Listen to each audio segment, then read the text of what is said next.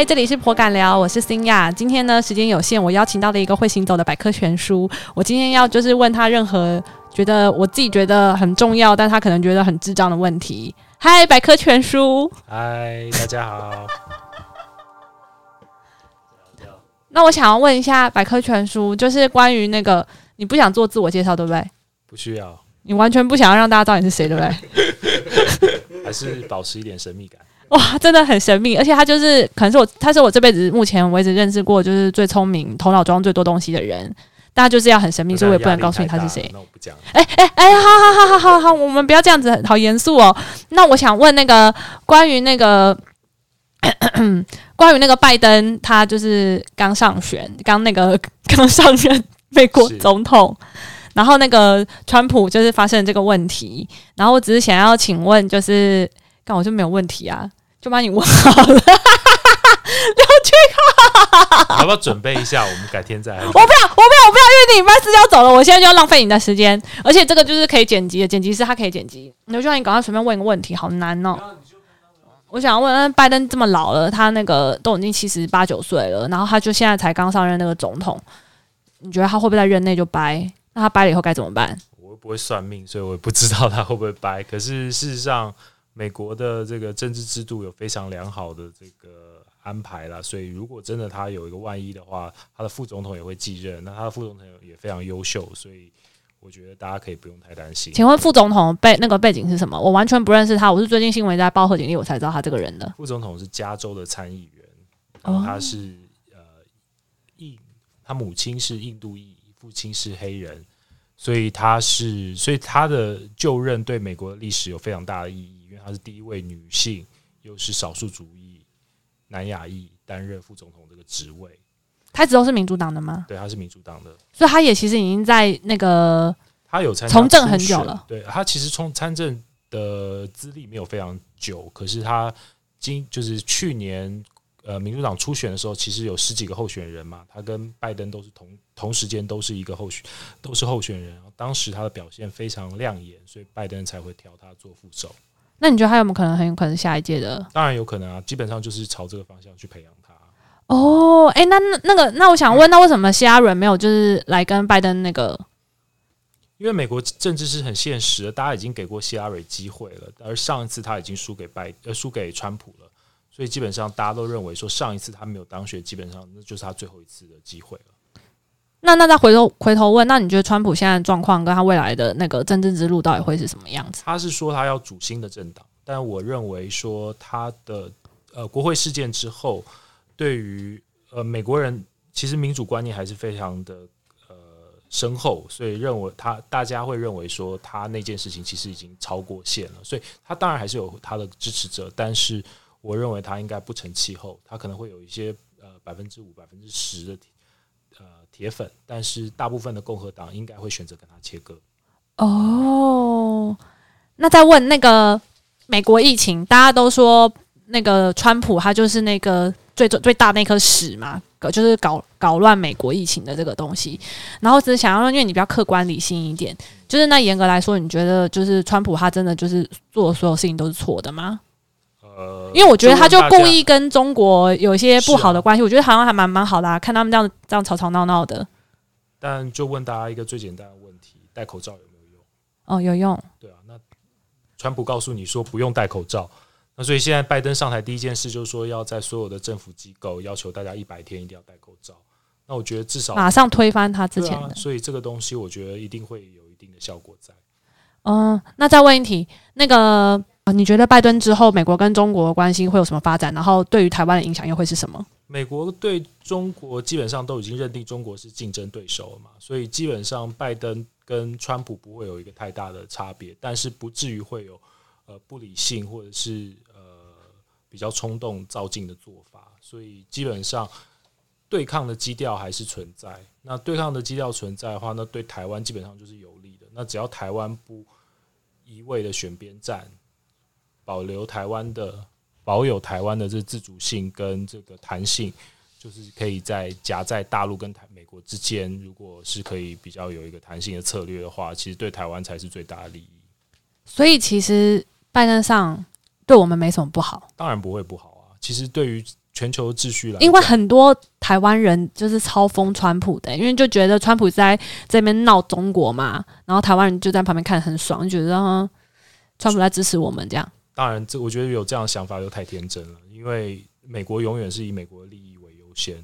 那川普的利益是在于说激怒中共，以巩固他的选票，所以基本上他当他有需要的时候，他才会呃把台湾当做是棋子来来用来激怒中共嘛。嗯，我们只是一个棋子。当，然，所以如所以我们还是要认清我们自己的角色。我们角色是什么？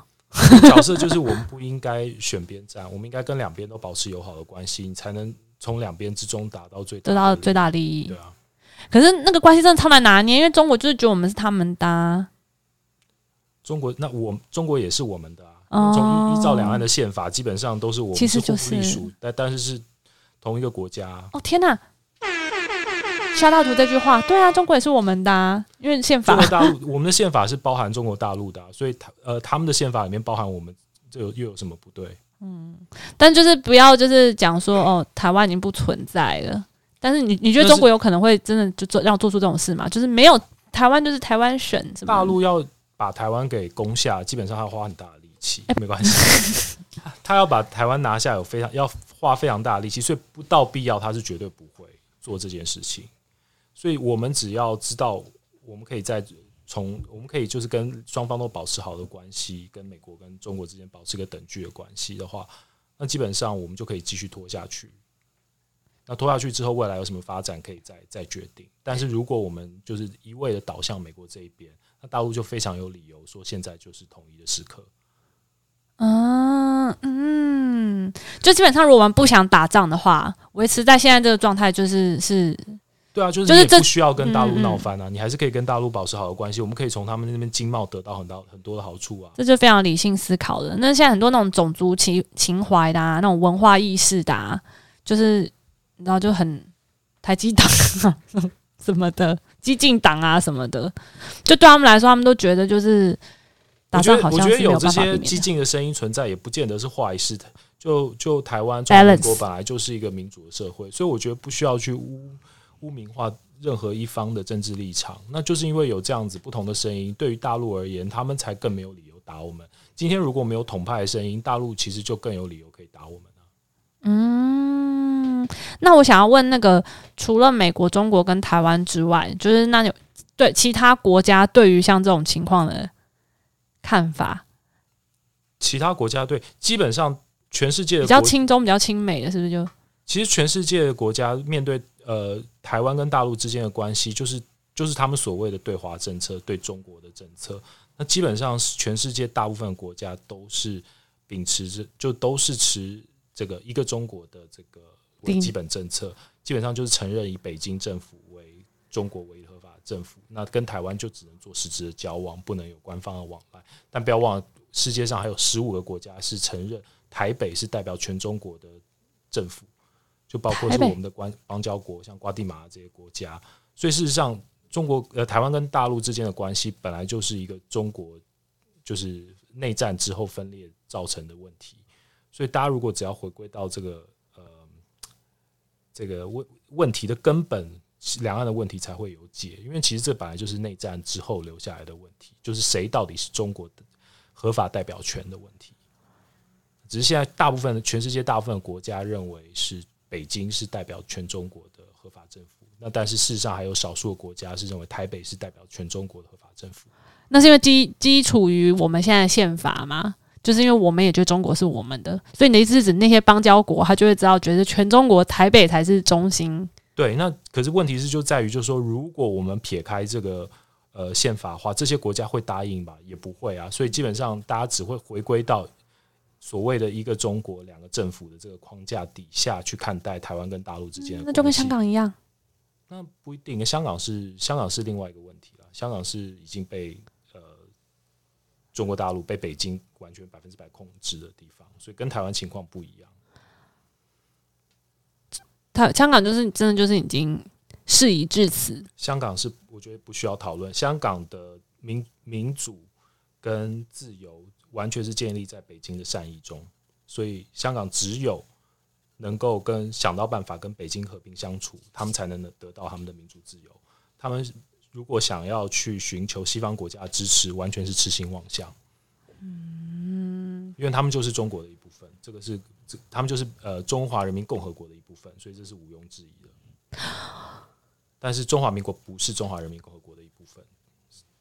中华民国不是中华人民共中华民国不是中中华民国跟中华人民共和国其实是一个对等的概念，就双方对对，我们的立场是对等的。他们其实也是隐含这样的对等的立场啊，所以才会允许那十五个邦交国才会，他们也不会去逼那十五个邦交国就是做双重承认。这就是差异所在，我们跟香港的差异所在，我们跟香港完全不一样的情况。嗯，我 rephrase 你的话，代表我有听懂了，就是。大陆觉得我们是大陆其中一员，中华民国呃中华人民共和国一员的。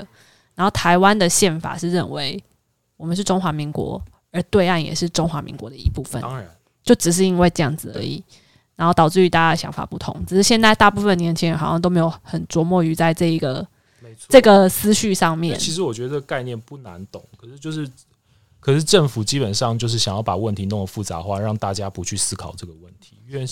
因为事实上，我觉得其实就是民进党政府想要想要采取的一个策略，就是让大家都搞不清楚到底是发生什么事情，每天就喊喊台独就爽。可事实上，这是完全做不到的一件事情。可是，因为跟大陆之间的关系就是一个分裂国家的问题。两德国在统一之前也是一样的问题，韩国目前还是一样的问题。但是我假设，如果台湾人民真的越来越多，就像譬如我们这个 generation 的人，那如果真的大部分人都被民进党的的的的告告诉我们的这种观念所所认同了洗脑了，那那是不是就变成是台湾的大部分人民其实就是想要独立是自己一个国家？那就是撇开原本的，是是没错。可是问题是，那大陆人民怎么想？那国际政治是讲究现实、讲究实力的问题。那我们的跟对抗对抗，我们跟就是无法，我们跟大陆的实力就是有很大的差距。所以，当这个问题放在国际上面来讲，就是比谁的拳头大，谁的声音大。然后最后还是没辙，那我们就是战败，我们就基本上就是只有被被捅的份。那还不如继续灰色下去，还不如继续灰色下去，寻求我们的空间，增加我们谈判的筹码，然后让我们变有钱。是啊，就如果当我们没有实力的话，当我们过去在呃二十年前、三十年前，我们跟大陆的 GDP 的比例还是基本上还是。没有差距非常大的时候，那基本上我们那时候是有谈判的空间。可是我们已经错过那个时机了。我们现在跟大陆就是只是时间，基本上只是越就是差距越来越大，就它越来越大，我们越来越小。对啊。哦天哪，好可怕哦！那那我想要请问，刚刚在讲的是因为民进党他的那思维是这样吗？那那那那国民党呢？国民党就是基本上跟我的看法会比较接近嘛，就基本上我们还是觉得就是对岸是我们的，基本上就是一个中一中各表嘛。那基本上就是一个中国，大家各自表述。那我们就表述中国就是中华民国，到对方就表示中国是中华人民共和国。对，因为我我我的想法是，虽然他们都说什么啊国民党就是很轻松或干嘛干嘛，但是就是他毕竟就也是一个党派，就是也是也也他他怎么可能会想要变成就是被？就我觉得现在就是这是因为民进党的选举的策略，就是要把对方打成是不爱台湾，这样子票才会拿到嘛。那但是事实上大家都在台。都长生长在台湾，谁会不想要台湾好？所以这基本上就是我觉得是选举的操作。那其实只是为对于两岸之间的关系，大家认为要怎么来定位，怎么来发展会比较好。其实差别只在此。那民那国民党到底怎么可以就是就是整个怎么可以就是被民进党的策略操纵，然后最后成果这么烂？到底是你觉得出了什么问题？我觉得他们的那个宣传有就是宣就是呃这行销有问题吧。是不是行销没有 get 到你刚刚跟我讲的那个最重要的那个概念呢？对啊，我觉得这种东西其实是很好解释的东西，可是没有人会花时间花力气去解释，永远就是被民进党的议题拉着走。我跟你讲，其实有人有解释，是陈辉文吗？我记得陈慧文之前就有讲过，大部分的大部分国民党的支持者都清楚这些论点，所以也都其实只是就是在他们的文宣上面并没有去想办法让年轻人了解这个这。我我我担心的是会不会其实他们内部开过会哦，然后讲过这个 issue，然后像像像我是年轻人嘛，然后我那如果我是国民党的什么青年党团的行销人员，我就会觉得说，天哪！你现在告诉所有年轻人说，因为中国中华民国的宪法说，我们觉得共和就是对岸其实是我们的，就是就是很闹啊。啊，就是不可能发生的事，还不如去寻求一个独立的出口，让我们变成一个小国家，独立的小国家也好那。现在问题就在于大陆绝对不允许你，你基本上要解决问题，你就是彼此要找出问题的根源在哪里。那我们现在只是一厢情愿的认为说我们想要怎样，而没有想到怎么解决问题。嗯，因为对方就是认为说我们是呃，就是基本上中国是一个统一的国家，那基本他统一以统一为目标，那我们迟早是要是要两岸是要并迟早要统一的，也不见得是并吞，是统一，这是他们根深蒂固的想法。那所以在他们的想法跟我们的想法之中，一定会有所谓的矛盾跟冲击。那你就必须要找出一个可以解决事情的方法，而不是只一味的想说我们想怎样就怎样。嗯，真的。就如果你不去想对方要什么，那我们永远没有办法，因为这是讲实力的。如果今天我们比较大，我们的确是可以这样任性，其实就是这么简单。因为他们比较大，所以他们可以比较任性。对，真的就是有钱就是老子，呃，我觉得钱还是其次，重点是他们的嗯就有有有钱有力有势，他们的军力。因为美国保护不了我们多久，因为像我的老师是就是你不能讲你老师是谁，因为你这样会暴露你的身份。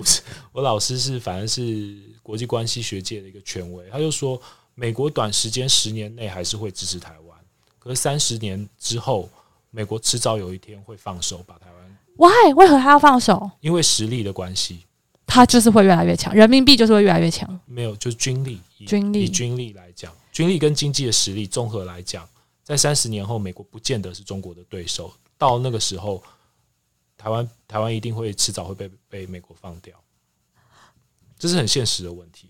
我起鸡皮疙瘩。嗯我其实真的也是蛮喜欢看那个大陆剧的，我也会看中国有因为。我觉得这本来就是文化，两岸文化本来就是一样的，所以大陆就跟大陆过去都在看康熙，都在看台湾的连续剧是一样的，所以我觉得没有必要分什么彼此。文化这种东西本来就是应该鼓励双方好的作品有就是推出来啊。太强大了！今天这集真的太强大了，莫名其妙怎么就听到了一个就是很，我觉得算是很中立的一个论述，就是一个客观事实。想要对我觉得应该这一集会冲高我们的收听率。诶，有人有问题了，你说？请说我。想问，就是呃，二零二零如果其实没有发生 COVID nineteen 的话，之前是川普的民意是好的，对对啊，那是因为发生这件事情，所以整个就是呃竞选就就扭转嘛。但是假设没有发生的话，是不是其实美国人还是会让川普？我的我的判断是，川普会连在 COVID 之前，川普会连任，因为你要想的就是川普对于他的支持者而言，二零呃就是二零一六年所他所开出来的竞选的承诺，他几乎所有都达标，全部都完成。Like what？就是他的经济，我就没有在管吗？经济哦，经济，然后税改，然后包括像要，然后那个建那个那美墨边界的那个墙嘛，所有东西基本上他当时在竞选开出来的支票全部都兑现。那以这样的情况来讲的话，当时支持他的人为什么有理由要去转投其他的党？那刚好就是因为 COVID 的关系，所以他的确做的不好，所以一定会有很多人进而转向而改支持民主党。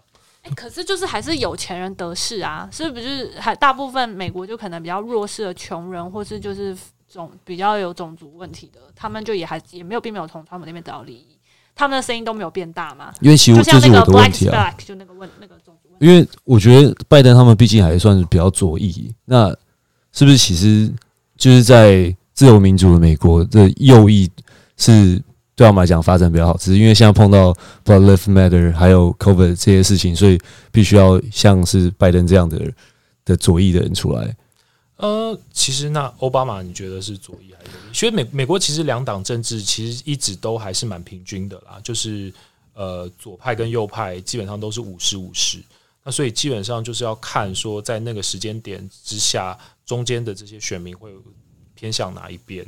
那现在二零二零的结果就是很明显，就中间选民全部都转向民主党这一边。那是不是这些人也会完全的为左派的政策做做背书？其实也不见得是一定的事情。所以所以其实我会认为说，呃，右翼不见得是一直这么强大。就当然就右翼跟左翼基本上，其实在美国的支持度也大概就是都还是一直都是蛮平均的。了解。经他那个百科全书的经纪人说，我们的访问要到此，因为就是太敏感了。OK，好，有有。再度感谢百科全书，I love you。谢